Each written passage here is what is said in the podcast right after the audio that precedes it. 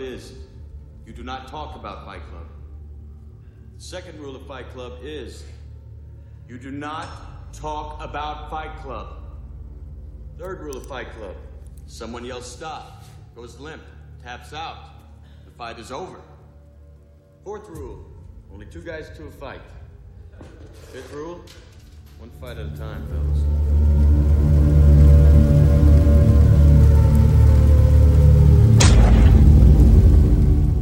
Mito, realidad o imaginación.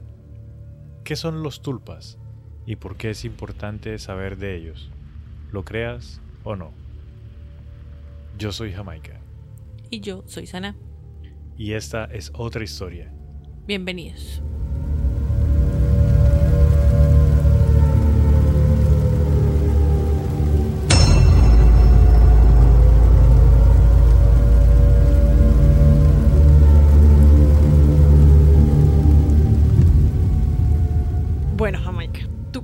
Estaba pensando en esto en estos días.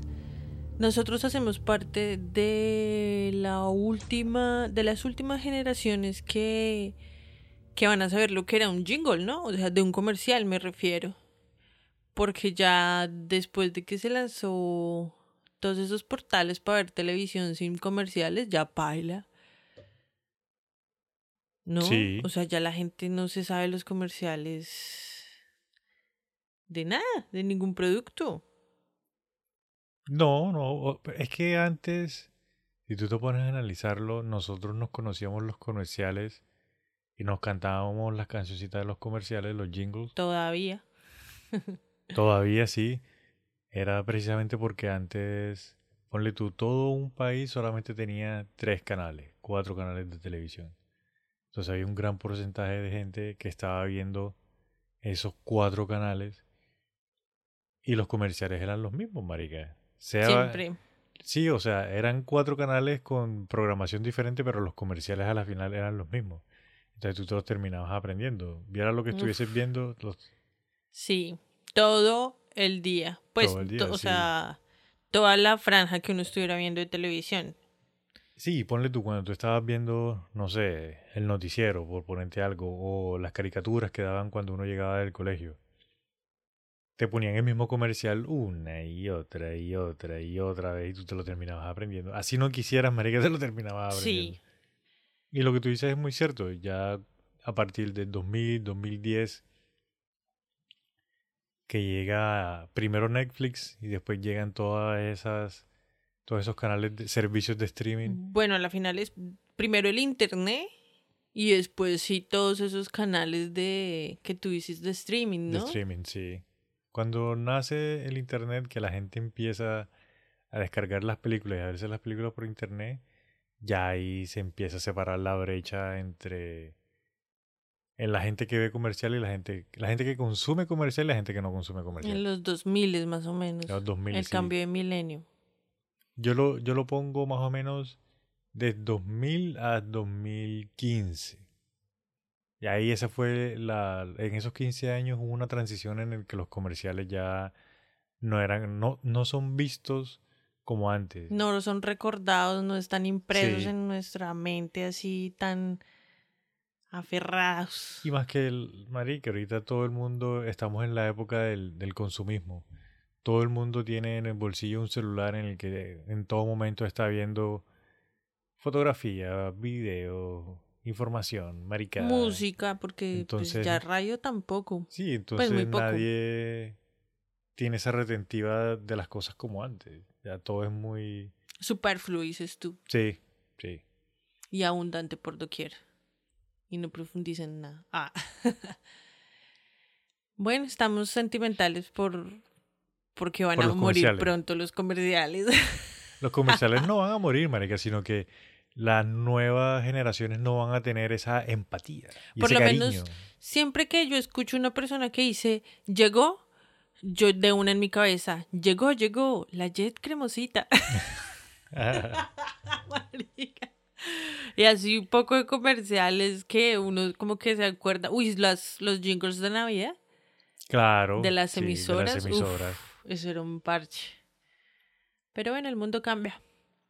Sí, uno tiene que acostumbrarse y contarle a, la, a las nuevas generaciones cuando yo era joven. Sí, sí, sí, sí. yo me acuerdo que en mis épocas... Por eso hay que mantener la mente abierta y aprender todo el tiempo, ¿sí o qué? Sí. Apenas para lo que vamos a empezar a hablar hoy. Bueno, queridísimos amigos, hoy vamos a hablar de los tulpas efectivamente y yo voy a intentar racionarlo un poco. Yo también. Porque le soy sincero, es un poco confuso. Lo que pasa es que mm, no es seguro, no es tangible, no es información que tú puedas comprobar de una manera tangible, entonces eso te hace dudar de su racionalidad. ¿Sí me entiendes? No, o sea, yo no lo veo tanto por ese lado, sino porque es fácil confundirse entre los diferentes tipos de, pensamiento. tú, los diferentes tipos de pensamientos, sensaciones y características entre las cosas que vamos a hablar son muy similares, entonces como que es difícil separarlo. Lo que pasa es que tienes que aprender a trabajar con tu intuición. Hay que aprender y fortalecer la relación que existe con la intuición, porque es ella la que le va a decir a uno en la juega. Sí, Sí, mientras estamos distraídos en absolutamente todo, menos en lo que pasa adentro de nosotros, pues no tenemos comunicación, no sabemos. De hecho, cuántos tengamos, cuántos bichos de estos tengamos pegados. ¿Será? Bueno, entonces... Pero claro, chino. Queridísimos amigos, hoy vamos a estar hablando nada más y nada menos que de los tulpas. Un término que nosotros hemos venido utilizando en algunos capítulos como para intentar explicar unos seres o unas cosas que suceden, pero entonces ya hoy vamos a hablar más técnicamente a profundidad. a profundidad de qué son los tulpas como tal. Es muy importante que todos, o sea, como que regar esta información y que todos conozcamos a qué orden de pensamientos estamos invitando a nuestra mm, vida, pues, prácticamente. Mira que bueno, eso lo voy a decir más adelante. Entonces, bueno, comencemos un poco. Dímelo. Antes de empezar, tulpas es lo mismo que un egregor, ok. Sí, yo eh, cuando, en la investigación que estuve realizando siempre me encontré de que los siempre decían tulpas, egregores o miasmas. Miasmas. Eh, ah, acuérdame decirte algo de los miasmas que yo medio sé hay más o menos. Pero sí, digamos, muchas personas, o sea, soy sincero, marica, vi muchos videos de muchas personas que están como dentro de la, porque hay una comunidad bien grande de... New Order. se, hacen llamar tulpamanenses. Tulpamanenses, ¿de qué mundo? no son los tulpamantes. Tulpamantes, ni sí, es, una comunidad también ya es más básica. Es como la comunidad por poner un ejemplo, como los terraplanistas.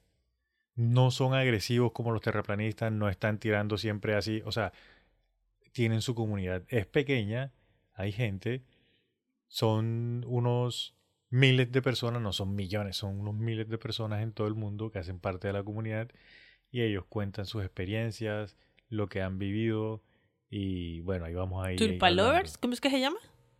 Tulpamantes. Tulpamantes. Sí, en español es tulpamantes. Tulpaminiscentes, tulpacientes, tulpa... Bueno, en fin, ya. Entonces arranquemos diciendo de dónde viene el término tulpa. Listo. Entonces es un concepto de teosofía y misticismo y paranormal. O sea, son las connotaciones que tiene sí. el término. Sí, son los conceptos que se tienen de un objeto que se crea a través de poderes espirituales o mentales los practicantes modernos, como te venía diciendo, se llaman a sí mismos tulpamancers, tulpamantes, usan el término para referirse a un tipo de amigo imaginario. Es muy querido para estas personas y lo consideran sensible y relativamente independiente. O sea que tú crees que los niños que tienen amigos imaginarios a la final también pueden esos amigos imaginarios el tulpas slash egregores? Más o menos. Más o menos porque cuando un niño imaginario, diga, es un niño imaginario, cuando un niño crea a un amigo imaginario, hay veces de que sí es el, el, niño, ponle tú, que se está imaginando cosas. ¿Listo? Y, está, y todo está pasando en su mente. Pero al momento en el que ese tulpa o ese ente o ese ser ya se empieza a manifestar, ponle tú, físicamente, ya ahí hay que empezar a analizar porque puede que sea otra cosa. Y también depende de las actitudes que tenga el tulpa o el ser. Le pongo un ejemplo. En la investigación que yo hice, dicen la gente que hace parte de la comunidad de los tulpamantes, dicen de que los tulpas siempre quieren el beneficio tuyo. El 99.9% de las personas que han tenido experiencia con tulpas siempre comentan de que es positivo. ¿Listo? De que sí, pueden haber tulpas negativos, pero es cuando una persona que conoce de, de tulpas, sabe cómo crearlo, lo crea con esa... Eh, ¿Cómo se dice? Con esa... Intención. Con esa intención, gracias, de que sea, entre comillas, malo, ¿no? O de pronto, si una persona que él mismo está tomando la decisión de crear un tulpa y en el momento, porque como se alimenta de pensamientos, si tú estás teniendo pensamientos que no son muy buenos o estás en un momento muy dark en el que tienes pensamientos muy pesados, muy feos, puede que ese tulpa adquiera alguno de estos pensamientos negativos y entonces ahí es cuando se vuelve, entre comillas, malo. ¿Listo? Ok. Un poquito más de historia. Sí, sí. Los teósofos del siglo XX adaptaron el concepto del Varayana y del cuerpo de emanación a los conceptos de tulpa y forma de pensamiento. Voy a explicar un poquito esta vuelta del Varjana y el cuerpo de emanación. Sí, porque eso no lo había escuchado. Ah. El Varjana, en pocas palabras, son mantras que utilizan algunos de los monjes budistas para poder llegar al estado de eh, meditación como requerido. ¿Listo? Son como mantras que ellos se va, van repitiendo y van repitiendo para poder alcanzar un estado. Sí, diferentes estados de conciencia que se pueda llegar en la, en la meditación. Correcto. Eso, o sea, eso es básicamente lo que es el Vajana. Tiene un, su historia y tiene sus vainas, pero básicamente es... Con mantras. Exacto, esos mantras. Y la otra cuestión de, del cuerpo de emanación, eso también lo toman de los indios, perdón, de los monjes y de textos budistas. Y esto básicamente lo que es es la capacidad de crear un cuerpo con la mente. Ok. Entonces, básicamente esos dos términos los juntaron y los utilizan para describir lo que es un tulpa, los teósofos. Ok. Así es como ellos lo cuentan, mejor dicho. Exacto. Sí, porque los primeros, para el mundo occidental, los primeros que vinieron con el cuento este de los tulpas fueron los teósofos. O sea, ellos fueron los que trajeron esa información. Lo, bueno, si alguien le, si les gusta esta información, la que creó la sociedad de teosofía fue Blavatsky. ¿Ah, sí? Sí. Ah, mira, yo encontré que una señora que se llama Annie Besant escribió un libro que se llama Thought Forms, Formas de Pensamiento, en 1905, en la que ella divide los tulpas de, en tres clases. Unos con forma de la forma de la persona que los crea, otros que tienen formas que se asemejan, asemejan perdón, a objetos o a personas que pueden ser animadas por espíritus de la naturaleza o por los muertos. Ajá. Y, y los terceros que son formas que representan cualidades inherentes de los planos astrales o mentales como las emociones. Sí, se manifiestan en todos los planos, en todos los cuerpos que tenemos nosotros. Exacto, entonces ponle tú, las personas que tienen un alto nivel de entendimiento de lo que es un tulpa y que están digamos, que son uno con sus sentimientos y que, o sea, están en un nivel, digamos, más avanzado de conciencia que nosotros que somos del común, ellos sí pueden... Difícilmente logramos. ellos sí pueden llegar a crear un tulpa que venga de otro plano astral o que sea... ¿Sí me entiendes? Sí, como más poderoso, entre comillas, por decirlo de alguna forma. Exacto, porque... Más organizado, más como con la intención clara de para qué es que uno lo quiere. Exacto, porque cualquiera puede crear un tulpa para, digamos, para las necesidades que tengan, pero son, digamos que normalitos, ya. Ya ahí vamos a entrar un poquito más adelante como que... Mm, sí, vamos entrando en, en, en, en detalles. La espiritista Alexandra David Nell, ella estuvo por allá en el Tíbet y estuvo observando las prácticas místicas que tenían los monjes por allá en el Tíbet. Y ella describió a los tulpas como formaciones mágicas generadas por una poderosa concentración de pensamiento. Ella creía de que un tulpa podía desarrollar una mente propia y que una vez el tulpa estaba dotado de suficiente vitalidad, podría ser capaz de desempeñar un papel y de ser real, y que hay veces que tiende a liberarse del control de su creador. Y ella, y ella también cuando se dio cuenta de esto empezó a practicar y ella creó un tulpa a partir de la imagen de un monje. Y el monje lo había hecho de un estilo así como medio amigable, medio chévere. Sí, un buen monje, por decirlo ahí entre comillas. Y ella comenta de que este tulpa llegó a tener tanta vida de que más adelante tuvo que ser, bueno, literalmente dice que más adelante tuvo que ser destruido. Entonces me imagino de que poco a poco lo fue eliminando. O seguramente cogió autonomía y empezó a pichurrearse, porque a lo mejor mentalmente la señora no era tan fuerte. Ah.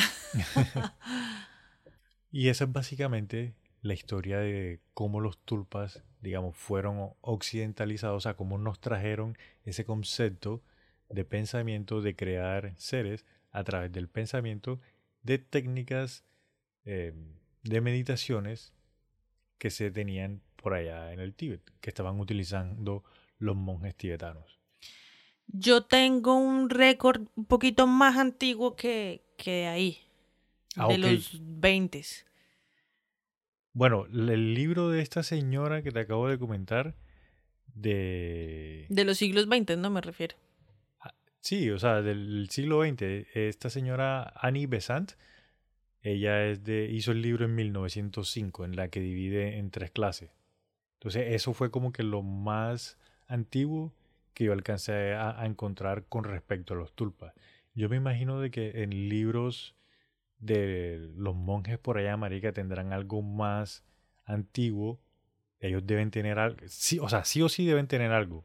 Pues de hecho. Desafortunadamente yo no lo puedo. ¿Tú, si tú, lo, tú encontraste algo. No, mira, hay prácticas muy antiguas donde, por ejemplo, digamos, vámonos como para la Mesopotamia, más o menos, que es de donde data casi la mayoría de la historia, sí que hay mística y todo el tema, ya, ya brota. Toda la literatura se ha enfocado mucho en eso, pues la mayoría, ¿no? Sí, sí.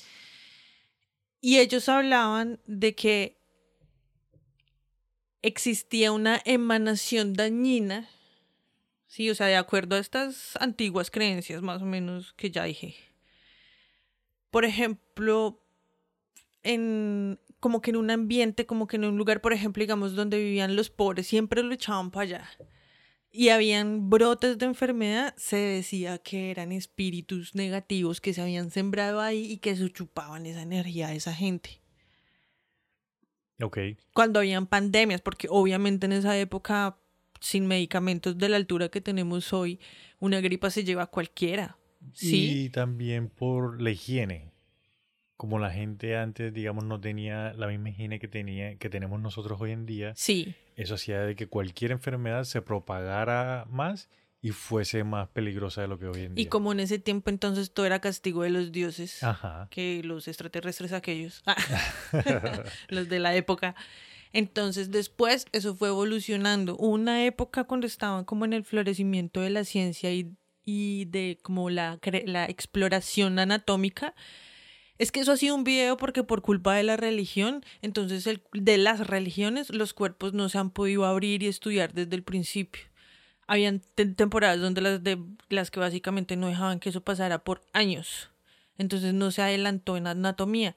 Pero habían muchos doctores que decían que la sangre de, las personas que fallecían y todo eso eh, se fermentaban y que generaban eh, como virus. Sí. Como, y que nadie los podía recibir porque se contagiaban de esos virus para intentar explicar lo que pasaba cuando le caía la rocha a un parche, ¿sí me entiendes? Porque era así.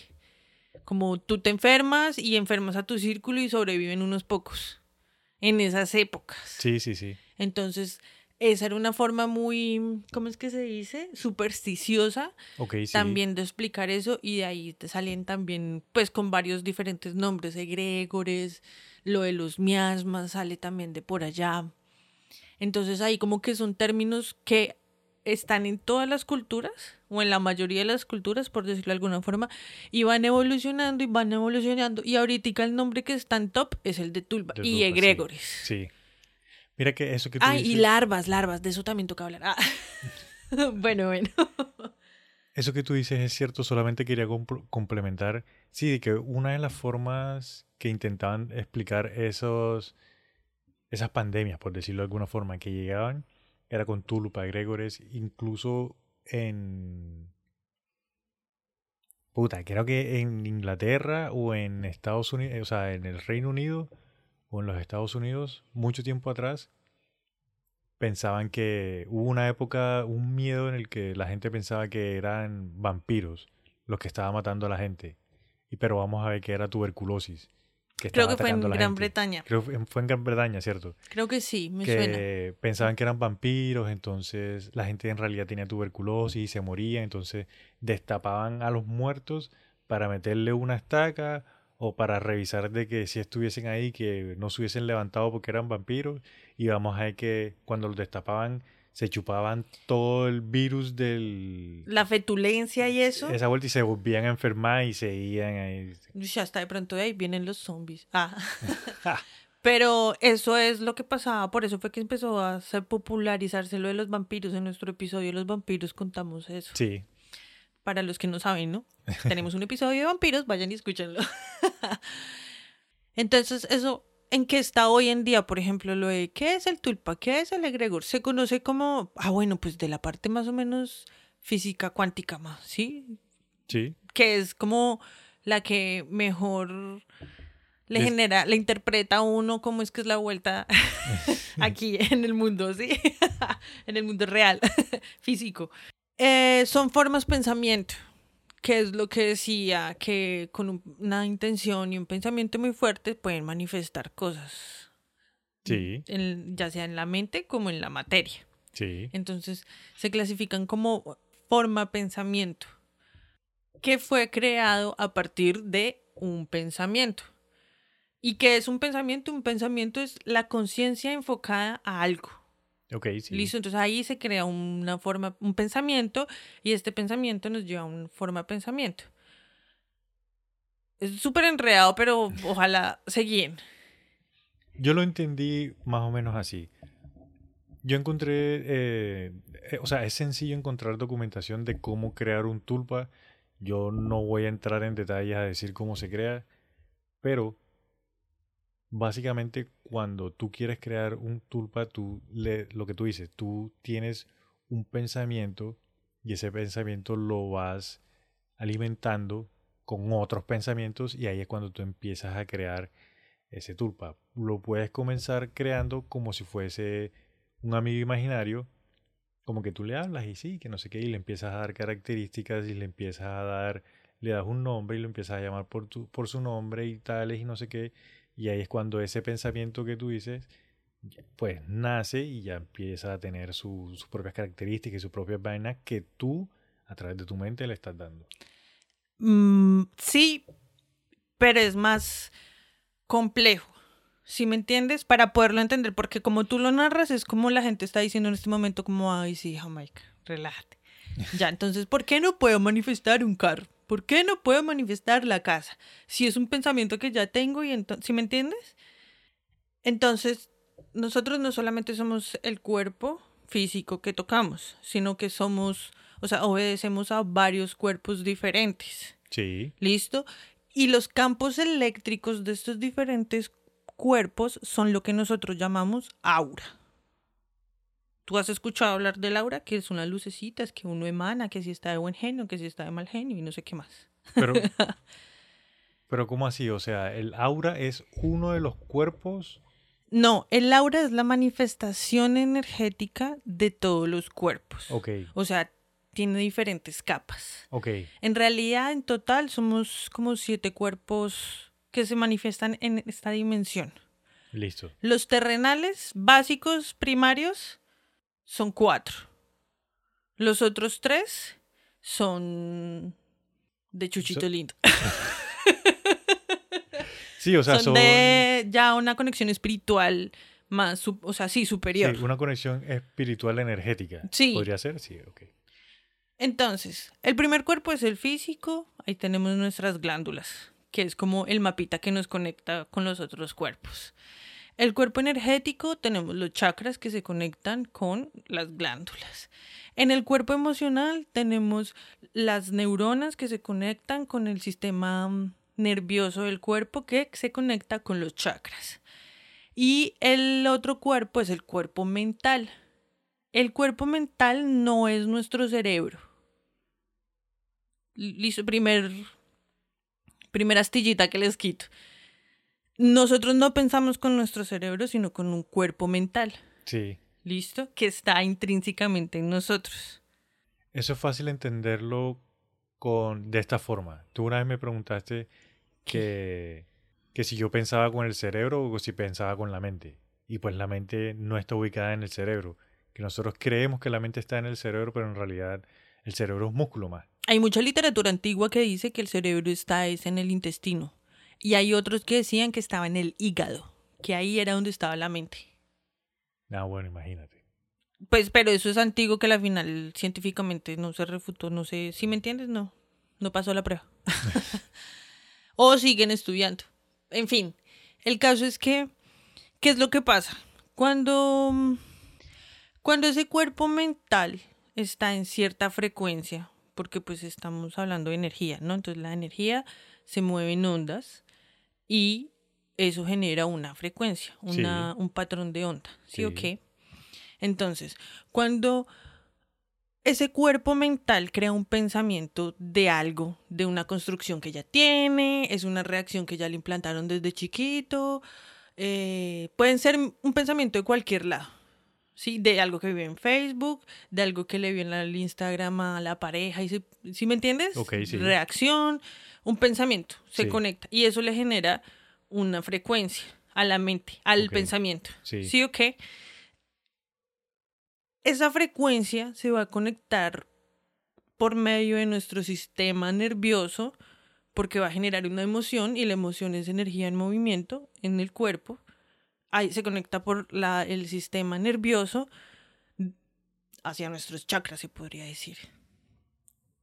Ok. Si- los- si, las- me entienden el conducto, lo, lo estoy intentando hacer fácil. o sea, las- los pensamientos se conectan con las emociones en forma de vibración y esas vibraciones se conectan con los chakras. por medio del sistema nervioso. Ok. ¿Listo? Que es por donde mandan las hormonas, las neuronas, todo el tema. Las hormonas, perdón. Y después eso se empieza a manifestar también en nuestras glándulas. ¿En cuáles glándulas? Ah, bueno, perdón. Las glándulas suprarrenales, ¿cierto? Eh, tenemos aquí la tiroides, tenemos En en el el cuello pecho están el las tiroides. Tienes que explicar bien porque no te están Ay, viendo, perdón, marica. perdón. Las, eh, en el cuello está la tiroides. Ajá. Estamos hablando de la glándula pineal, que supuestamente es el tercer ojo. Ajá. Eh, estamos está hablando de la la cabeza. glándula. Sí, ¿Quieres que decir dónde está? está, está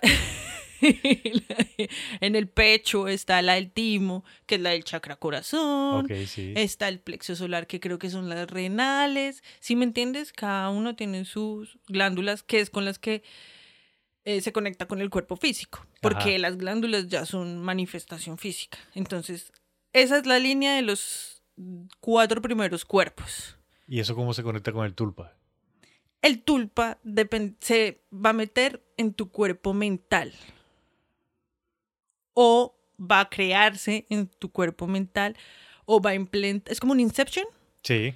Y entonces ahí pasamos a hablar de que se tiene que generar como una larva energética que se te pega y se empieza a mm, nutrir de ti y eso viene a ser un egregor. En, estoy hablando cuánticamente en el mundo ya más astral, por decirlo así. Sí. Eso es lo que se empieza a crear como un egregor y como un tulpa, desde un pensamiento hasta una forma de pensamiento. Y dependiendo de lo que se alimente, o sea, de lo fuerte que se haga y de sus intenciones, puede manifestarse en la materia. Pero espérate un momento. Porque, o sea, tú me estás diciendo de que el tulpa o que el egregor, cuando ya se planta, ponle tú, en la mente, él se empieza a alimentar de del huésped, por Sí, decirlo de una ti. forma, sí, de ti.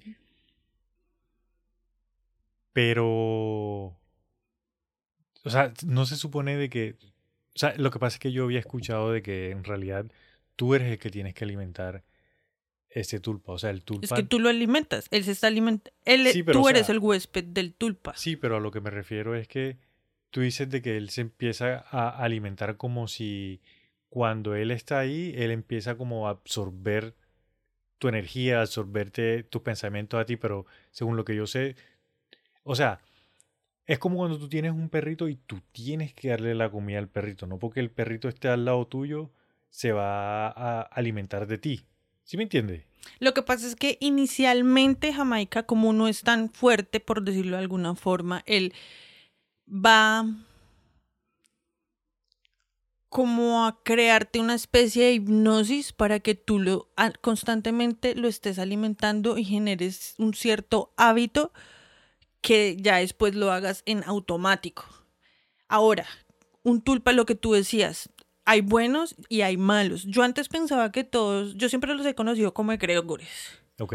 Y yo siempre pensé que eran malos. Y hasta hace poco que me puse a investigar un poco más a fondo me di cuenta que se alimentan de tu energía. Y tu energía es de dos polos, positiva o negativa. Ajá. ¿Listo?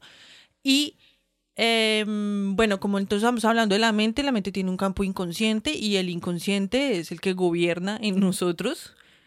Entonces todo el tiempo estamos creando y formas pensamientos negativas porque todos estamos en, en el que- negativismo pegado. Mira que se me hace muy curioso porque yo en realidad, o sea, yo sí sabía que era un tulpa, pero nunca había eh, entrado como a profundidad a ver realmente cuál era el viaje o qué. Yo, o sea, yo pensaba que era básicamente como un amigo imaginario.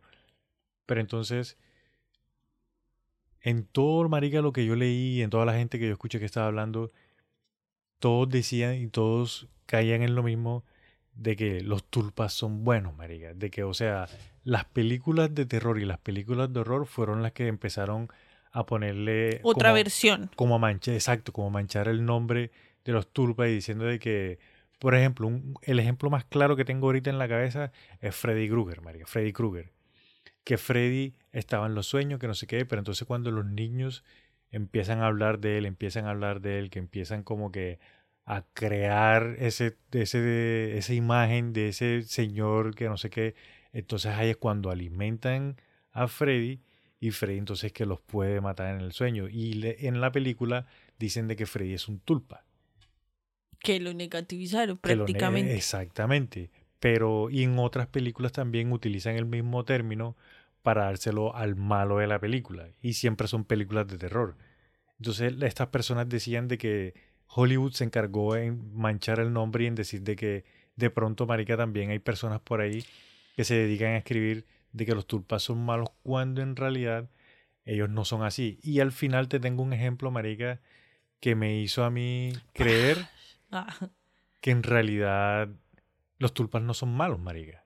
Es que lo que tú dices, Hollywood y la televisión y los medios y la élite se encargaron de crear otra versión de este tipo de, bueno, psicológicamente hablando, vamos a hablar de nuestro amigo Carl Gustav Jung. Ah.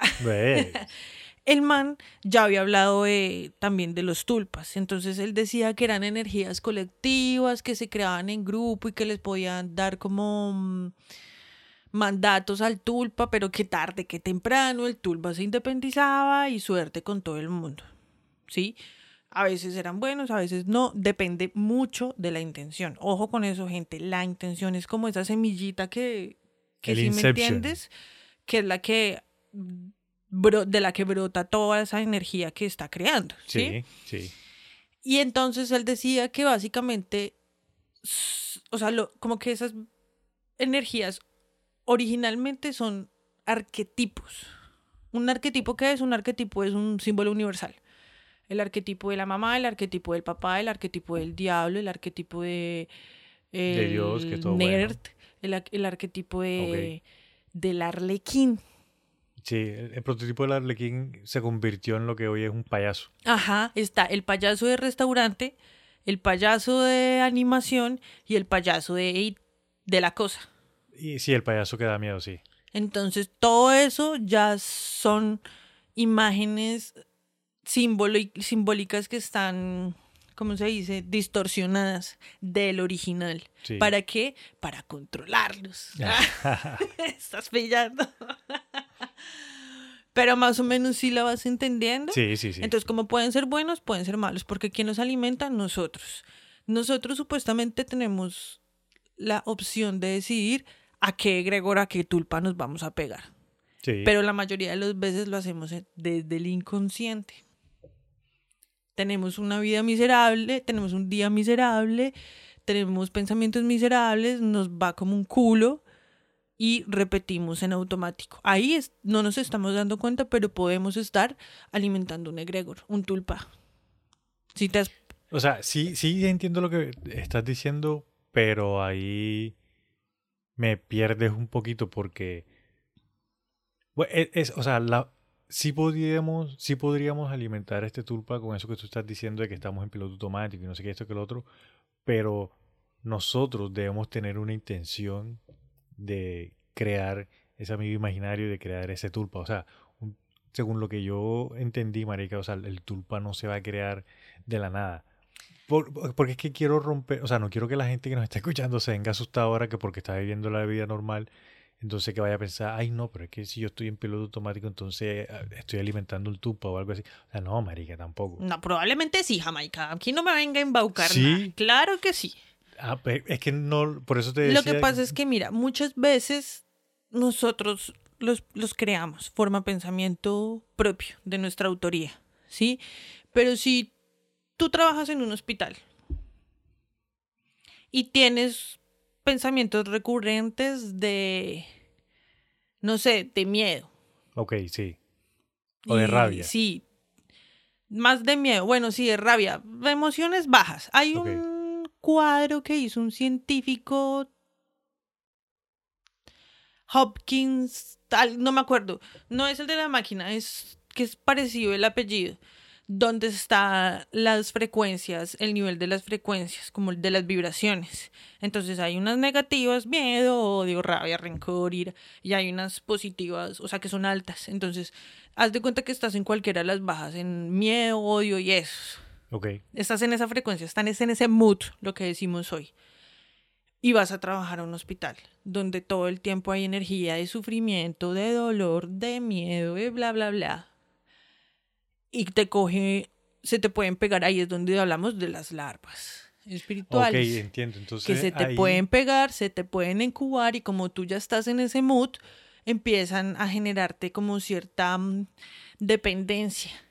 Entonces vas a necesitar de esos pensamientos porque esos pensamientos te generan cierto placer, porque pues a la final es agrado, como una recompensa falsa, porque a la final vendrá siendo una ilusión creada por el tulpa o el egregor, pero hace que tú sigas consumiendo de lo mismo y tú te vuelves dependiente de él y él hasta cierto punto se vuelve dependiente de ti hasta que ya tiene la energía suficiente para abrirse. Ok, eso era algo que no entendía. Entonces, básicamente, los, si yo, o sea, hay tulpas que se crean, sí, digamos, que las personas quieren crear ese tulpa, pero también hay tulpas que ya se han creado y que habitan, ponle tú, con nosotros, que obviamente no son visibles, pero están ahí y dependiendo de la vibración en la que nosotros estemos, ellos se pueden pegar. Y, y, me imagino que esos, por lo general, son los, los malos, los que están en esa frecuencia baja. Por ejemplo, cuando yo estaba trabajando, eh, de, o sea, como de mis primeros trabajos que estaba adquiriendo experiencia, yo tenía que usar Transmi. Y tenía, o sea, para todos los bogotanos un saludo. Yo, yo, Rolls. Y yo tenía que hacer transbordo como a eso de las siete y media de la mañana en Ricaurte. Tú sabes de qué estoy hablando. Eso era un video. Bueno, el caso es que yo amaba mi trabajo, sí, en esa época. Era la mujer más feliz del mundo porque me estaba yendo re bien. Y yo iba con una muy buena actitud a trabajar, claramente. Me subía en ese Transmilenio y cuando me bajaba, odiaba el hijo de puta mundo, odiaba la vida, odiaba mi trabajo, odiaba todo, llegaba emputada a mi trabajo, así vuelta como no me hable gonorrea. y como que después de unos días me empecé a dar cuenta como, pero marica, ¿por qué llegó así? Y me di cuenta que el mood me cambiaba en el Transmilenio, pero terrible. Porque es que las cosas que uno vive que uno vive en, el en esa estación. O sea, hay estaciones bien, pero hay estaciones paila y hay estaciones re paila. Entonces la del Ricaurte no es una estación muy amable. O bueno, no lo eran en su, su época. Bueno, ah, voy a hacer un paréntesis. Para ti, ¿cuál es la estación más maquia de Transmilenio? lo que pasa es que... La más maquia, la más peligrosa. La, la que tú dices como que aquí toca andar en la juega porque... Uy, no, la de la Jiménez. La de Jiménez, ¿sí o no? Pero no la de la Jiménez con, con eje ambiental, sino la de la Jiménez con Caracas. Con Caracas, esa, sí. Uf, hasta hacer ese transbordo a mí me da un culillo a veces, como que prefiero salirme el Transmilenio y entrar por el otro lado. sí, Es que esa Caracas, o sea, cambia completamente. En un lado son todos hipsters locos, yo yo, y en el otro sí son las zampas ahí. Un saludo a todos los de la Jiménez con, con, con ¿Con qué? Con Caracas. Ahí, ah, por ahí hay un poco de gente que va, que son universitarios que se tienen que aguantar eso todos los días. Claro, pero bueno, si ves todo ese mood, si tú dejas que te contamine día tras día, año tras año, mes tras mes, te crea una dependencia a eso. Bueno, yo te quería hacer una pregunta ya que estamos acá. A ver.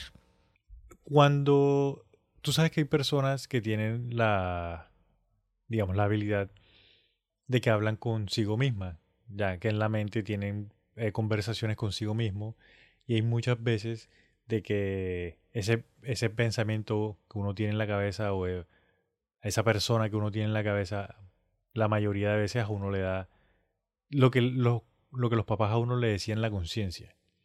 Que uno tiene una conciencia y que la conciencia, pues, marica, te habla y te dice que, cómo tienes que hacer las cosas, o hay gente que ya tiene la conciencia dañada y no le importa nada y van haciendo vainas malas. Entonces, esa conciencia que uno tiene, por ejemplo, te voy a poner un ejemplo, en mi caso que yo te he dicho que a veces estoy hablando conmigo mismo y puedo llegar a tomar una buena, puedo hacer unas buenas tomas de decisiones. Eso no es un tulpa porque soy yo que estoy hablando con mi conciencia. O sea, pues yo estoy hablando conmigo mismo. De hecho, creo que a lo que tú te refieres es que estás en un diálogo con el observador. No sé si nuestros amigos, espero que sí, de por Dios Santísimo, estemos al día con la teoría del observador y el observado. Entonces, cuando a veces, o sea, hay, es que hay diferentes tipos, porque una cosa es hablar en voz alta, que es lo que por lo general hago yo. Sí. Que estoy haciendo cosas y, y voy a mover este lápiz aquí y voy a escribir así mejor. Eh, no sé, lo voy diciendo, voy a escribir. hay gente que hace eso, sí. Hay otra gente que habla con sí misma cuando se pregunta cosas, como ¿qué almuerzo? Y te conectas como con una conciencia y esa conciencia te dice, mm, tenemos ganas de eh, churrasco. ¿Sí me entiendes? Y ahí ya ahí podemos estar entrando en la teoría del observador y el observado. Entras como en una comunicación con, con tu conciencia y esa te va a decir que y puede ser y o puede ser la intuición también. Pero eso no es un tulpa. Pero eso no es necesariamente un tulpa. Ok, entonces aquí quiero entrar a explicar algo. ¿Qué? De acuerdo Ah, a lo que entendí. Pues eso es mi punto de vista, yo no sé, para. Oh, ah, No, pero pues yo sí más o menos he leído y la tengo como ya un más poquito. clara que yo. Sí, ya demasiado porque ya está muy conspirativo. Es que, pilla, de acuerdo a lo que yo estuve entendiendo, ¿cómo tú saber de que si es un tulpa y que no eres tú que estás hablando contigo mismo? Cuando, por poner un ejemplo, tú estás hablando conmigo y tú me estás diciendo, hey, no, mira, es que tengo un problema, imagínate que tengo esta situación con el carro y no sé qué hacer y esto y que lo otro. Entonces, yo, Jamaica, estoy escuchando la información que tú me estás dando y yo estoy pensando en una posible solución que te puedo dar. Y al mismo tiempo, el tulpa está escuchando la misma información que tú estás dando, pero él va generando una, una, un tren de ideas totalmente diferente al que yo Jamaica estoy haciendo. Entonces, ponle tú, si tú tienes un problema, no sé, con las llantas, que hay una llanta que te está jodiendo, yo te puedo, yo Jamaica te puedo estar diciendo, te puedo responder, no, marica, lo que pasa es que es, tienes que llevar eso a que te lo revisen porque el freno es el que está haciendo que esa llanta no ruede. Y el tulpa al mismo momento en el que yo te doy una solución, a través de mí, obviamente, te dice de que no, de que no lo lleves a, a- reparación, sino que cambies toda la llanta porque el problema en realidad es con la llanta. O sea, sí me entiende. Sí, pero ya lo estás llevando como muy a profundidad, como a muy... Entre más... Eh, ¿Cómo se dice? Como más cerca estés, como más particular lo quieras ver, como más fragmentadito en casos puntuales, más rápido se va a perder la idea. Es una idea muy, muy como muy abstracta, ¿sí me entiendes? Ok. La del tulpa. Entonces, entre más la quieras particularizar así en una en un caso específico como que se pierde la idea, porque en realidad ahí yo no sé, marica. Puede ser de verdad que el tulpa esté hablando por medio tuyo, porque a la final ellos nos colocan como como una cortina, como un velo y alteran nuestra percepción de la realidad. Sí, por ejemplo, la ira. La ira puede ser un, un tulpa, un egregor, al que uno se pega. Ok. Sí, estuviste toda la semana emputado por algo, hasta que se te pegó una larva y empieza a manifestar la ira y te quedas ahí pegado alimentando esa larva de ira. Ok, listo. Sí, es que eh, eh, esa es una de, las cosas, una de las cosas que yo te dije que te quería preguntar porque en realidad estaba confundido ahí y no quería, y también quería decirle a nuestros amigos de que no vayan a pensar, marica, de que porque estén teniendo conversaciones consigo mismo están alimentando a un tulpa. Ya, son sencillamente conversaciones que ustedes están teniendo mentalmente. No se vayan a asustar y no vayan a decir. De "Ay, hecho, no". me atrevería a decir que cuando un tulpa habla no te da la percepción de que estás conversando contigo mismo, sino que ya, a eso. Sí, me estás entiendes? hablando Te están es como que medio dando órdenes Exacto, sí. de cómo pensar, de cómo ver, de, de, de, sí, o sea, están alterando toda tu realidad, es eso mismo. mm. Ah. Yo no sé si nuestros amigos y nuestras amigas se están entendiendo. Yo creo que mejor soltemos unos poquitos de ejemplos que más o menos nosotros tenemos. ¿Tú tienes algunos que Sí, tengamos así como ejemplos. referenciados de que puede ser un tulpa, un egregor? Y, y ahí vamos soltando claro. el tema, sí. Sí. Listo, mira, una cosa que quería mencionar es que hay que tener en cuenta de que hay enfermedades mentales, obviamente, en las cuales las personas sí escuchan otros seres o tienen otras voces y esas vainas, pero eso ya son enfermedades mentales y no son tulpas. Trastornos mentales, Trastornos mejor. menta- Exacto. sí. Eh, uno de esos es, ponle tú, la esquizofrenia. Otro que no conocía es uno que se llama DID, Double Identity Disorder. em, Desorden de identidad. de identidad, exacto. Que también hay la bipolaridad, es un desorden de identidad también. Pero la bipolaridad depende Sí. del grado en el que esté. Sí, ya, sí, pero básicamente es eso. Entonces, esas personas que ya están diagnosticadas, que tienen esos trastornos, pues esas personas, digamos, de que no es que tengan un tulpa o no es que estén alimentando un tulpa, sino que tienen su condición que ya es diferente. Ya puede obedecer a otras cosas. De hecho, tendría, no, no, ya tendría que ser eh, otra situación o otro tipo de energía que lo pueda estar poseyendo. Sí, correcto, sí, podría ser. Ya podríamos entrar ya- a hablar de... Sí, o sea, dado el caso, porque ojo, no es que todos los casos sean eso. Exacto, sí. no. Ahí ya, Hay altas podríamos, probabilidades de que se preste para eso. ahí ya podríamos estar hablando de que es un ser, un espíritu o alguna vaina que Otro ya, más- ya es otra, otra más cuestión. pesado, más posesión. Exacto. Imagínate, de- bueno, entremos con los ejemplos. El ejemplo más, bueno, una vaina que no hemos mencionado, marica, que los tulpas también se pueden crear eh, por grupos. Ponle tú, si muchas personas tienen una imagen de un ser o de una cuestión, pueden crear ese tulpa. Ah, yo lo voy a decir más adelante. ¿Tú lo ibas a decir más Sí, adelante? Ah, pero ok. de hecho sí, se puede crear en grupos, eh, mm, también de manera ritualística. Sí, Sí, entonces X cantidad de personas con X programación enfocan su energía, sus pensamientos, tal, y lo crean. exacto. en el Entonces, astral, claramente. a mí me quedó claro que es un tulpa con este ejemplo. A ver, ¿Te acuerdas de Náufrago? La película de Tom Hanks. náufragos, sí. Que el man es un cartero que se estrella, no sé qué. Wilson. Wilson es un tulpa. No, Wilson es un tulpa. Eso, de acuerdo a lo que yo estuve escuchando por ahí, Wilson es un tulpa. Porque Wilson. bueno, sí, podría es- ser.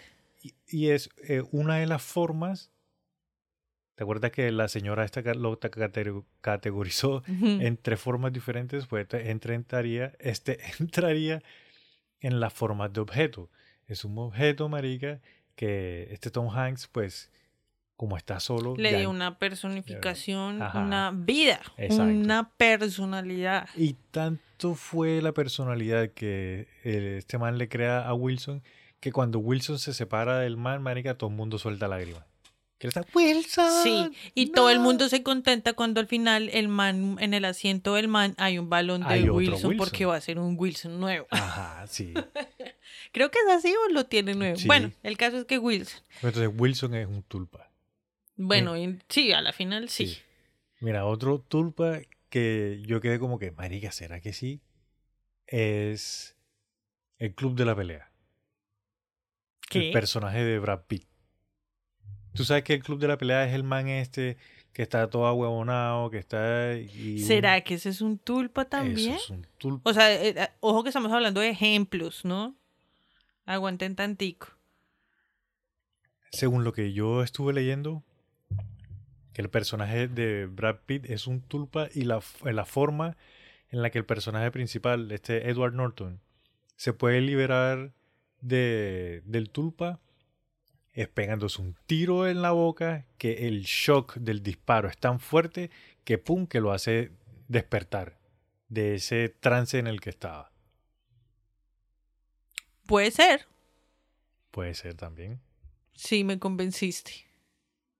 Y más que si tú te acuerdas al final de la película, pues amigo, la película es bien vieja, o sea, tampoco es que vamos a tirar Sí. spoiler.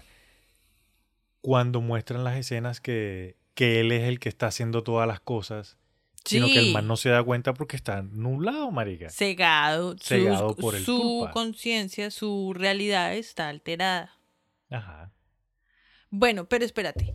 En los ejemplos de, de, de objetos que son tulpa, entonces nosotros podríamos estar hablando de que el crucifijo es una tulpa. Porque Yo no- personifica la crucifixión de Jesús, ¿no? Sí, pero ¿sabes por qué creería yo que no es un tulpa? Porque tú no interactúas con el crucifijo. O sea, eh, tú utilizas ese crucifijo como un método de conexión, como que te simboliza, no sé, a Dios. Entonces, tú enfrente de ese símbolo rezas y no sé qué, pero ahí, no, joda, me perdonan, pero es una teoría. El tulpa vendría siendo Dios o Jesús.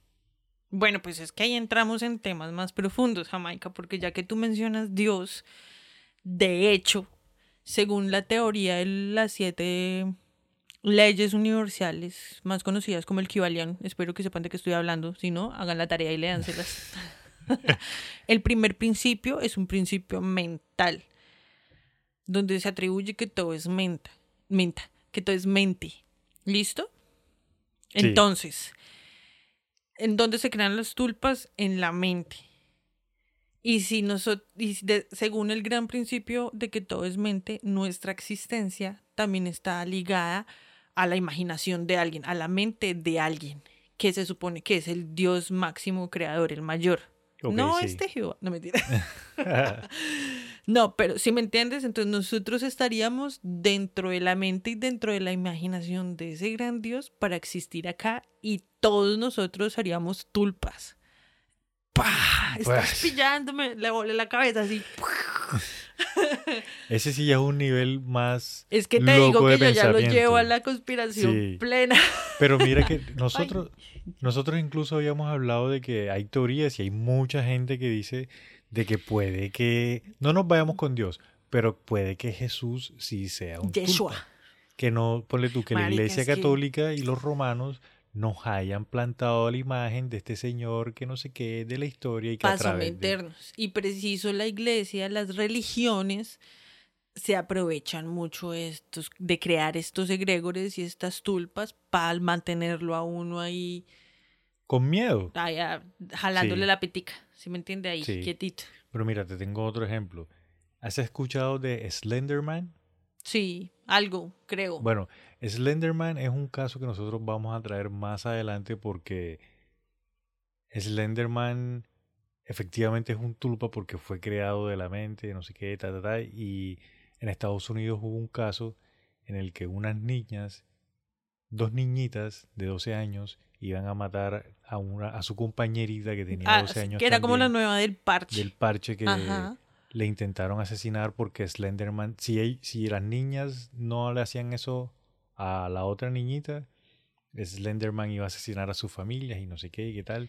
Sí, pero es que este caso es raro porque sí, como que le, o sea, ¿de dónde sacaron esas niñas a ese personaje? ¿Sí me entiendes? Aparecieron como en unas cartas, creo, en unos diarios, que ellas hablaban de él. Lo- sí, pero lo que pasa, o sea, si en resumidas cuentas, las niñas empezaron a, a entrar a foros de miedo y cositas así.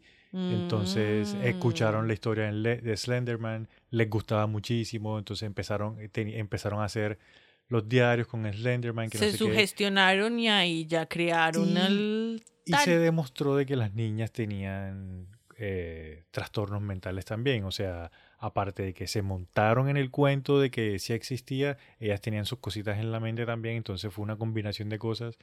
eh, y se llegó a demostrar de que no fue Slenderman, sino que fueron las niñas que tuvieron una idea coleta, no sé qué, esto y lo otro. Pero entonces, eh, Slenderman es un tulpa también, porque fue creado de un colectivo. Sí, No Puede es que ser. exista como tal. Es que de hecho, esa es una forma en la que se puede pegar facilito un egregor. Cuando tú ves algo y te quedas sugestionado con eso y te lo crees tanto que ya se, se pone en automático, como ese pensamiento se pone en automático y empieza a maquinarte la cabeza. Y como nosotros estamos rodeados por un campo electromagnético, empezamos a traer de lo mismo que estamos emanando. Entonces, si estamos sugestionados, ¿por qué van a venir los ovnis? Vamos a atraer más gente que esté obsesionada por lo mismo y vamos a crear una gran comunidad de locos carichimbas. Sí. Y después por eso es que sale tanto fake news y tanto fanático que está como en esa nube colectiva de pensamiento tóxico acerca de los ovnis, ¿sí me entiendes? Sí. Entonces así se crea, así se crean solitos los egregores Bueno, y y, andan por ahí. Las dos últimas cositas que, que te tengo por ahí. La una es que vale la pena mencionar de que en nuestras, o sea, ahorita 2023 se ha hecho tan popular el término de los tulpas porque, marica, hay que ser sincero, en los países primermundistas los jóvenes que están de 12 a 22, 23, 24 tienen mucho tiempo libre, tienen mucho acceso a internet, hay muchos foros de muchas vainas, hay muchas ideas locas, todo el mundo tiene un celular en el que puede estar revisando cualquier vaina y si tú revisas algo en cualquier red social más de tres veces, el algoritmo te lo va a meter, te lo va a meter, te lo va a meter, te lo va a meter.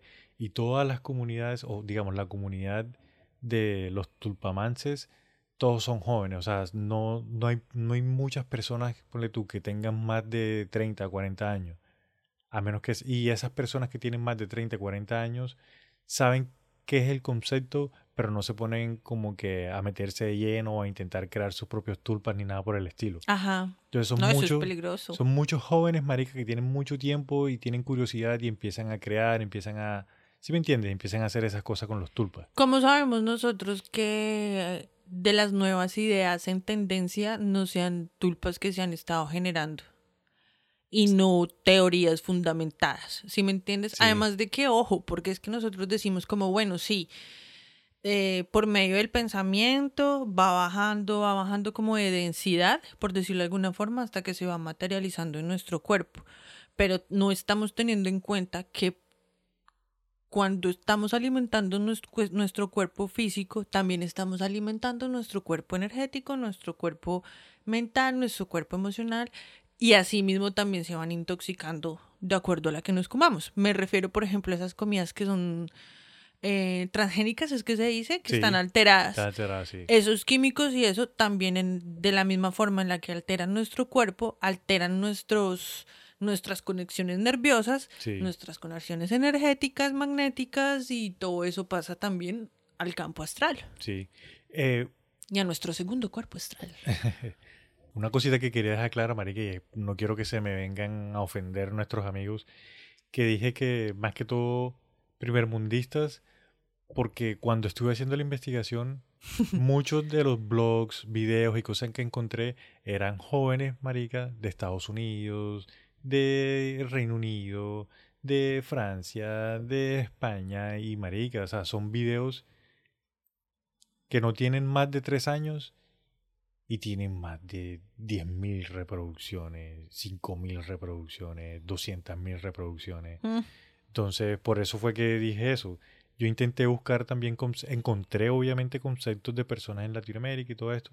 Son personas ya más adultas, pero te hablan del concepto de qué es la vuelta y no se ponen como, por lo menos no te dicen como que, sí, lo puedes experimentar así, puedes hacer esto y no sé qué. No, e- eso se encuentra más que todo en literatura, en videos no van a soltar esa información así como así. Yo tengo unos ejemplos más generales, Yami. Si pillas, o sea, yo cogí como más a lo masivo. Por ejemplo, o sea, los grupos políticos. Los, las bandas, ¿cómo es que se dicen a los fanáticos ultrafanáticos del fútbol? Las bandas de Las hinchas. barras bravas. Las barras bravas. Eso ya tiene un egregor. O sea, ya tiene una personalidad que a ti te dicen barra brava de millos, tú ya te sintonizas con una idea, con un símbolo, con un arquetipo, entre comillas. Chiquito ahí. ¿Sí me entiendes?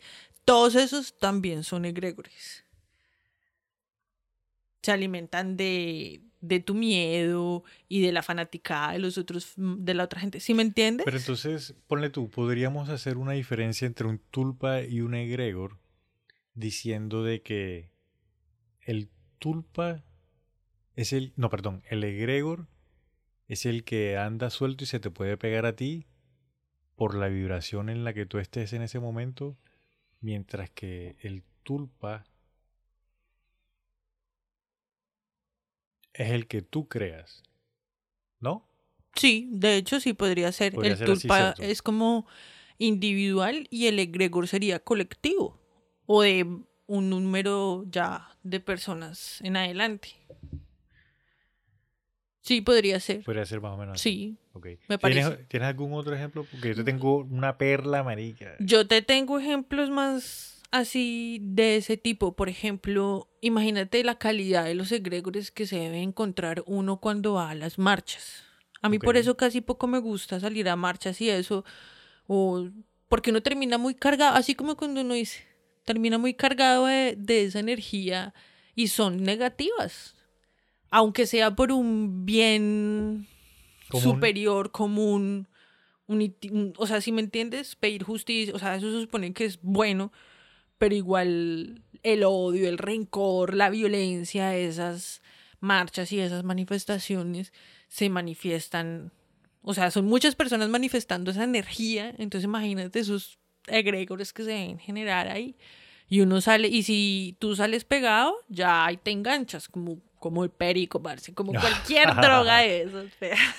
Mira, te voy a decir un último ejemplo que tengo por ahí. Que es una perlita que me encontré.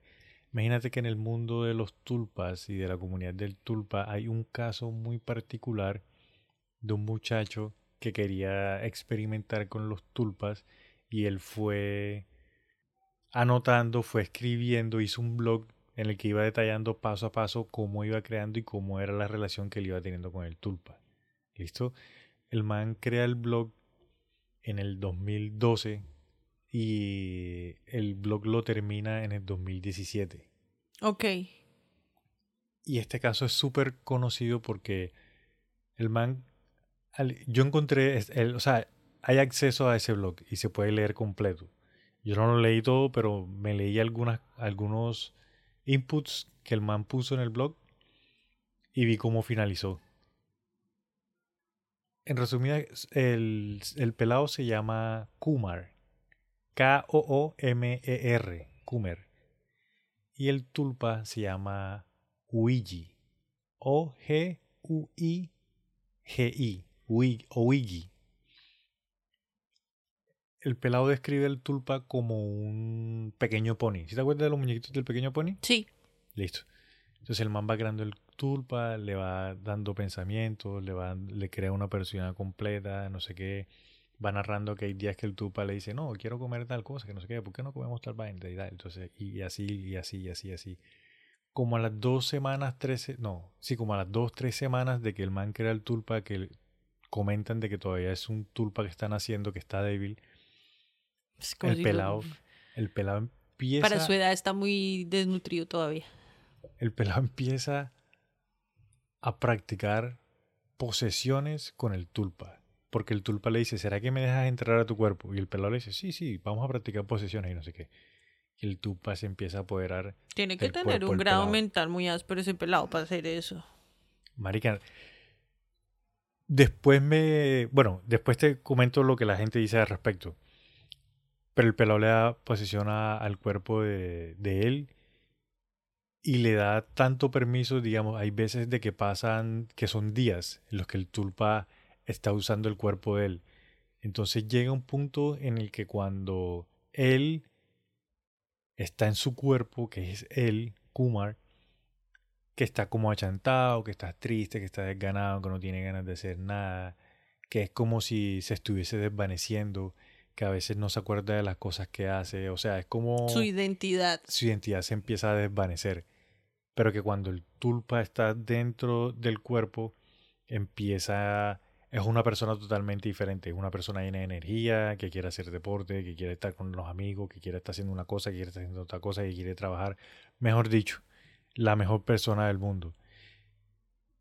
Yo estuve leyendo a ver si, si la historia sí era verdad, si no era verdad, y imagínate que encontré blogs de personas que habían conocido a Kumar cuando él estaba haciendo el experimento ese. ¿Y qué decían? Y encontré una persona que dijo, yo conocí a este pelado y yo no sabía que, que, él, eh, que era el tulpa el que estaba haciendo, o sea, el que estaba en la posesión.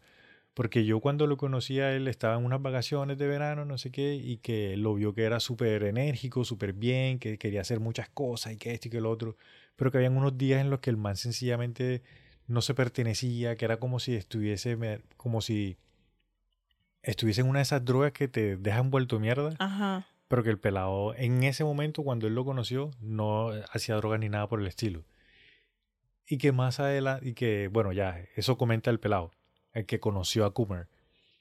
Y Coomer dentro del blog también comenta de que la primera vez que fumó weed, lo fumó con el tulpa y que entonces empezó a probar más drogas y que entonces el Tulpa el le decía... te di. Sí, marica. El de la película Todo Rebelde. el Tulpa le, le, empezaba a decir que, que, utilizara más drogas, que no sé qué, y que el Tulpa entonces empezó a tener más control del cuerpo de él, que el cuerpo, que él se empezó como que a desvanecer, pero de un momento a otro, el pelado como que reaccionó y dijo, bueno, ya no más, ya se acabó el experimento del tulpa, ya hice, ya probé todo lo que quería probar, ya voy a empezar a, eliminar el tulpa, sí. ¿Y qué hizo? ¿Qué hizo?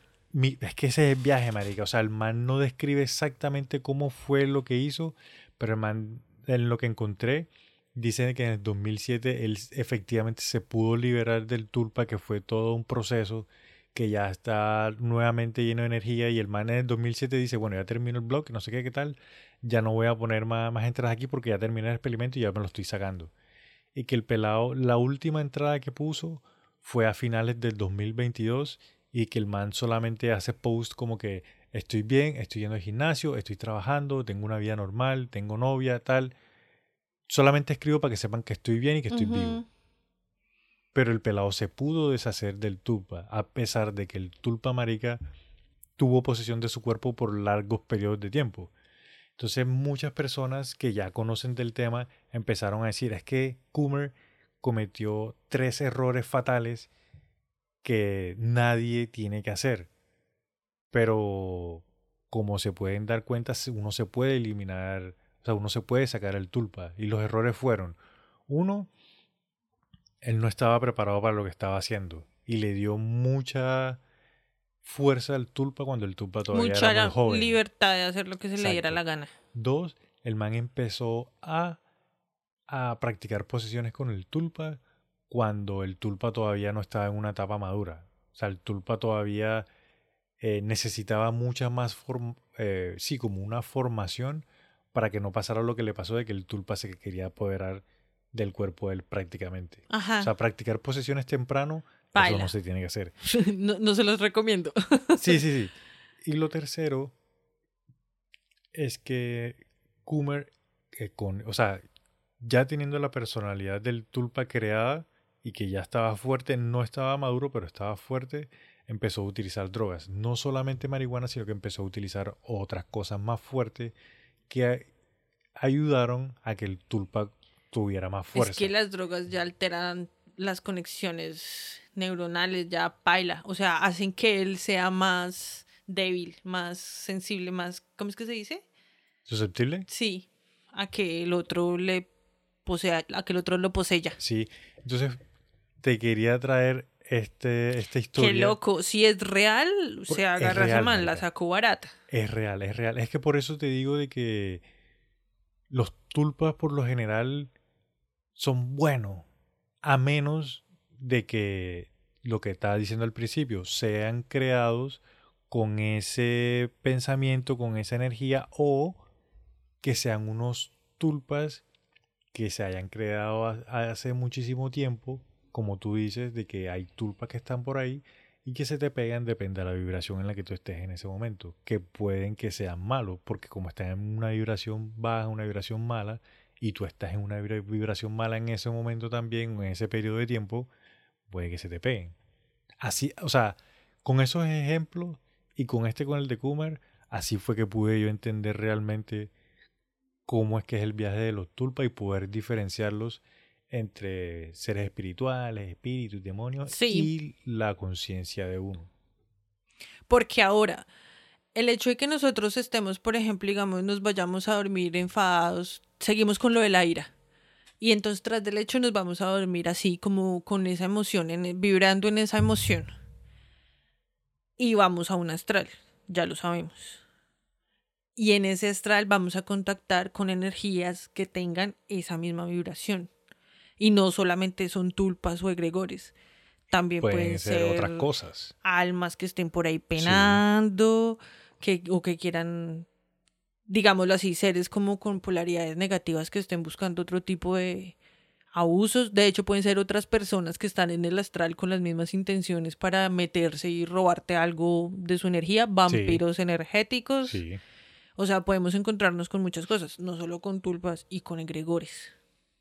Y ahora que mencionas eso, a nuestros queridos amigos, le, o sea, si les interesa el, tema de los tulpas y no sé qué, y de pronto quieren investigar un poco más, yo realmente les recomiendo de que es bueno saber, estar informados, pero a mí no me gusta recomendarles de que intenten nada de esas maricadas. ¿Por qué? Porque es que uno no sabe si por curiosidad uno, ponle tú, yo que me voy a poner hacer un tulpa solamente como para probar, para que no sé qué. No necesariamente tiene que ser malo, tiene que ser algo bueno. Puede ser algo bueno con buenas intenciones. Pero el punto del que voy es que uno no sabe que otro tipo de energías o de seres estén por ahí y se puedan aprovechar de que tú estás queriendo hacer un tulpa y se te disfracen como tulpa para querer otras cosas contigo. Porque eso fue algo que encontré también. Sí, puede pasar.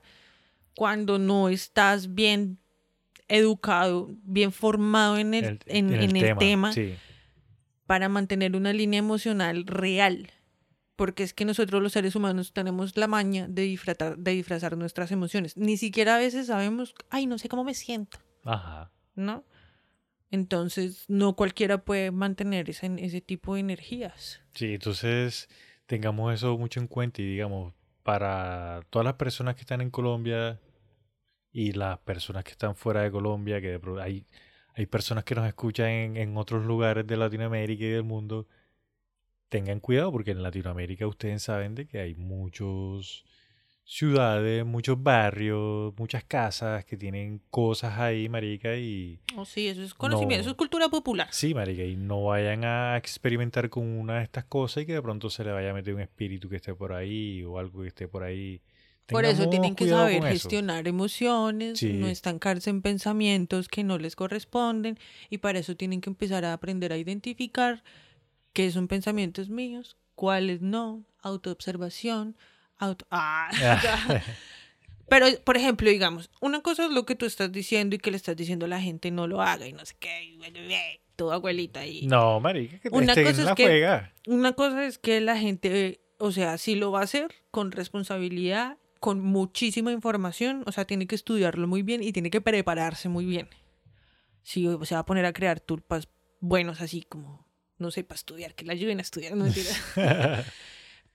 Pero otra cosa es cuando ya estamos hablando de que se nos pegan o de que nosotros, por nuestra sensibilidad, por nuestra mente débil, por X o Y razón que estemos pasando en ese momento, una depresión, una ruptura, algo que nos desestabilice emocionalmente, podemos quedar como que anclados por algún tipo de egregor, nos pueden parasitar, por decirlo de alguna forma. Sí.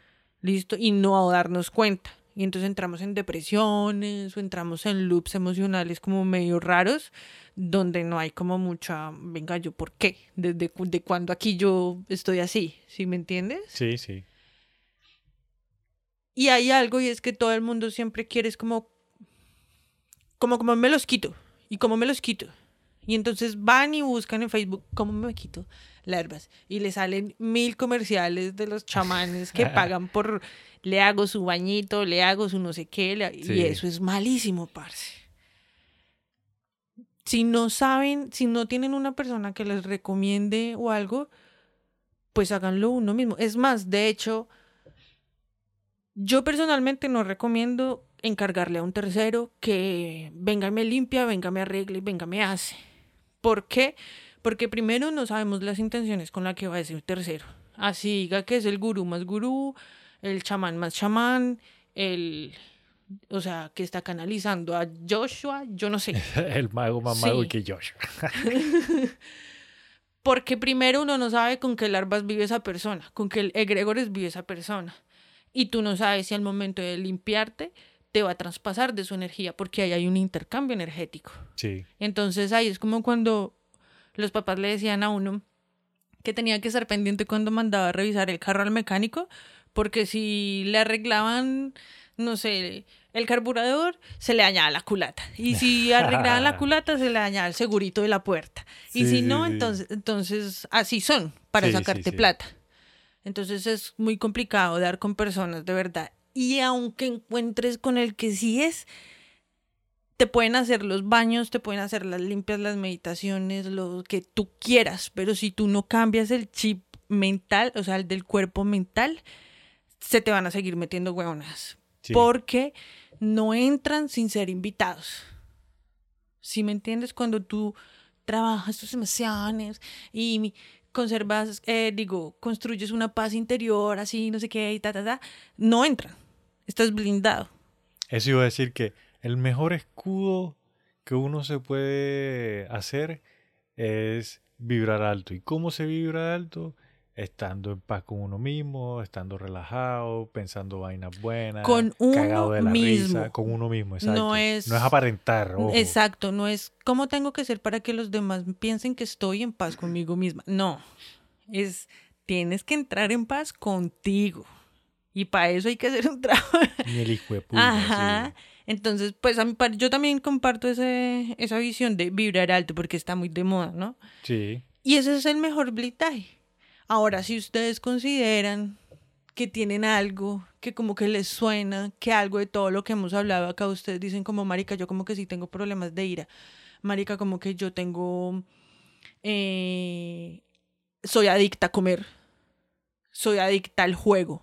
Soy adicta o adicto a cualquier otra vaina que te sobrepase, como que tú estás cayendo en cuenta que como que de verdad tienes... eh, un problema, porque ya se ya es un hábitos tóxicos también Ok, sí. con la gente o que perteneces a sectas. Ah, Eh, mentiras. Entonces, o sea, como que te suena algo en la información, pues es auto observarse y Sí. empezar a cambiar hábitos. Pues yo le digo y suena súper sencillo y en realidad no es tan sencillo, ¿no? Quitarse un hábito es súper complicado. Y no es solamente quitárselo, sino reemplazarlo para que no lleguen más ideas o más acciones de la misma línea. Sí. Porque nuestra mente es una gonorrea, por donde quiera nos busca. Entonces hay que reemplazarlos por lo que serían buenos hábitos. Como recomiendan, o pues lo que a mí más me gusta es revisa los siete pecados capitales, parce. Sí, Sí. Nosotros somos una máquina perfecta, Jamaica. Ajá. Perfecta, estoy mamá de decir. y venimos con manuales. Venimos con instrucciones que se nos han dado de diferentes formas y influenciados por diferentes personajes. entes de control Ok, pero si tú básicamente empiezas revisándote cómo estás con respecto a los siete pecados capitales, ahí vas a empezar a encontrar cosas en las que puedes empezar a trabajar. O también puedes empezar revisando cómo están tus siete chakras, empezando por los cuatro básicos, para los más adelantados. Ah. los cuatro básicos, eh, los, ¿qué? Perdón, los tres, los tres primeros, que son los que son del cuerpo físico de nosotros. Empezando por revisarse eso. Ven, pero ¿cómo así que revisando los siete pecados capitales? Los siete pecados capitales son, esos siete se los crearon, se los creó la iglesia, si no estoy mal. Los, o, sí, como que si tú caes en los siete pecados capitales, puedes cometer cualquiera de los, puedes quebrar cualquiera de los mandamientos. Entonces, antes de los mandamientos metieron los pecados capitales. Ok, sí. Entonces, pues es que está la teoría, de hecho es algo en lo que yo creo, es mi teoría, pero ya la he leído en otras personas que uno empieza a revisarse los, los siete, tú, tú te lo sabes, soberbia, Es que me sé algunos, pero no me lo sé los siete. Sí, la soberbia que es el que es así muy arribista, eh, La clasista. gula. En- envidia, yo más o menos me lo sé en este orden. Envidia, que es pues, eh, ya, o sea, la gente que no está contenta con lo que tiene y quiere más y quiere lo del otro. y Lo del envidia, otro, sí. Sí, la ira, que entonces es, marica, frustración por todo. Ajá. ¿Sí? Eh, la lujuria, que Sí. entonces ya es todo sexualizado. Ahora la lujuria es sexo sin control. Sí. Ahora, ¿no? Me refiero. A la gula que tú dices, que es Que- la de que quiere comer, comer, comer. todo el tiempo. El de la avaricia, Ok, que quiere más dinero más, y más, más, poder. más siempre. Y el de mm, la pereza. Ok, ya se lo tengo yo. Entonces, cada uno empieza a mirar, uno a veces tiene como que todos un poquito y está alimentando un gran sistema de, de consumo real, pero sin necesidad, y está alimentando a una cantidad de tulpas que Ok, te entiendo. sí, te están, se, se te están aprovechando de esa energía que podrías utilizar en cosas más bacanas para progresar en la vida, por ejemplo, que es lo que tanto sí. nos gusta. Entonces, así empieza uno a jugar con esos conceptos. Y si no, entonces ya con los chakras empiezan con los tres primeros, que es más o menos lo esto. Y nos alargamos resto hablando de esto. Menos mal hoy iba a ser un episodio cortico. Menos mal esto era un tema eh, rápido, así. Espero que. No, a mí se me quedaron. No, la verdad no me acuerdo si se me quedaron cositas ahí por fuera. De pronto sí, como de la parte cuántica para explicarlo. Es que esa terminología es un poco difícil y todavía no estoy como muy preparada para decirlo al público. Entonces, de pronto, como esa parte cómo es que se crean. Si, si, si quieren que hablemos más del tema, pues nos escriben o nos avisan para profundizar en una, en, como en esa parte cuántica, que es la que es- explica cómo es que se crean Desde la parte cuántica. desde la parte cuántica y cómo afectan en tus células y cómo por medio de la conexión energética que hay con el sistema nervioso y la mitocondria se empieza a manifestar en el plan. No, pero es que ya eso es muy complicado. y de los porque miasmas, sí. Yo Jamaica, encontré, yo encontré cómo se encuent- cómo se pueden hacer esos tulpas, pero es puro pensamiento, es con tus pensamientos. Sí, pero es que pa- la parte científica, la literatura científica ya está empezando a demostrar con experimentos y con ejercicios cómo eso se manifiesta también en tu cuerpo, porque resulta que por parte de los miasmas es que se está llevando la, eh, por ejemplo, cómo alimentar tanto al tulpa del ira afecta a tu hígado. Por ejemplo, porque la ira y el hígado, porque mm, la tristeza y los pulmones, porque, ¿sí me entiendes? Pero esa relación tiene que ver con los tulpas. También tiene que ver con ellos. O sea, mm, esa es la forma en la que tu cuerpo puede estar transmitiendo que estás siendo víctima de un tulpa o de un egregor, que se está alimentando de esa energía tuya. Como decimos, no en todos los casos, pero ya se está demostrando que sí es posible. Que lo que antes era como, ay, sí, marica. Ok. Ay, sí, ya está muy fumada. Ay, sí, hippie. Ay, Ya está empezando como a coger un poquito de forma la literatura, lo científico, lo que es para demostrar supuestamente, ¿sí me entiendes? Pues, más o menos, marica. Y tendríamos que, que profundizar más en eso para que tú lo expliques mejor, porque yo Lo- eso no lo encontré por ningún lado. Sí, claro, la parte cuántica de eso es, es que es muy de términos, ¿sí me entiendes? Es muy física, weón. Entonces es muy ladrillo ponerse a explicar ese tipo de vainas. Pero si les interesa, pues nos avisan y, y- y le echamos ahí una leída y, y yo te explico, tú- mejor dicho. Y tú me tienes que pasar info, sí, porque de eso no, no lo encontré por ningún lado, marica. La Entonces, cuántica. eso es lo que es. Además de que todo el tiempo está evolucionando esa información, porque hasta ahorita la estamos aprendiendo a entender bien. Más gente, si me entiendes, como que antes solamente lo entiende el que le pasa. Pero ahora nuestro entendimiento se está abriendo a este tipo de posibilidades, a este tipo de información y la parte de la ciencia que estudia la cuántica nos está pudiendo dar la matemática, pues, Ok. la lógica, la mire. Por eso es que 2 más 2 es egregor, fin. Y tú me sigues hablando y preguntando vainas para extendernos. Gracias a todos los que nos escucharon hasta acá. Recuerden que si quieren que profundicemos aún más en esta información, nos escriben, que con mucho gusto se les atiende. Estamos trabajando para mejorar. Ya se, ven- se vendría Tulpas parte 2. Tulpas Imagínate. cuánticos. tulpas cuánticos. Eh, recuerden amigos y amigas que estamos en todas las redes sociales como arroba otra historia pot. Otra historia, pa. Síganos, comenten, compartan. Aquí estamos para servirles y obedezcan a su verdad conspiranoica.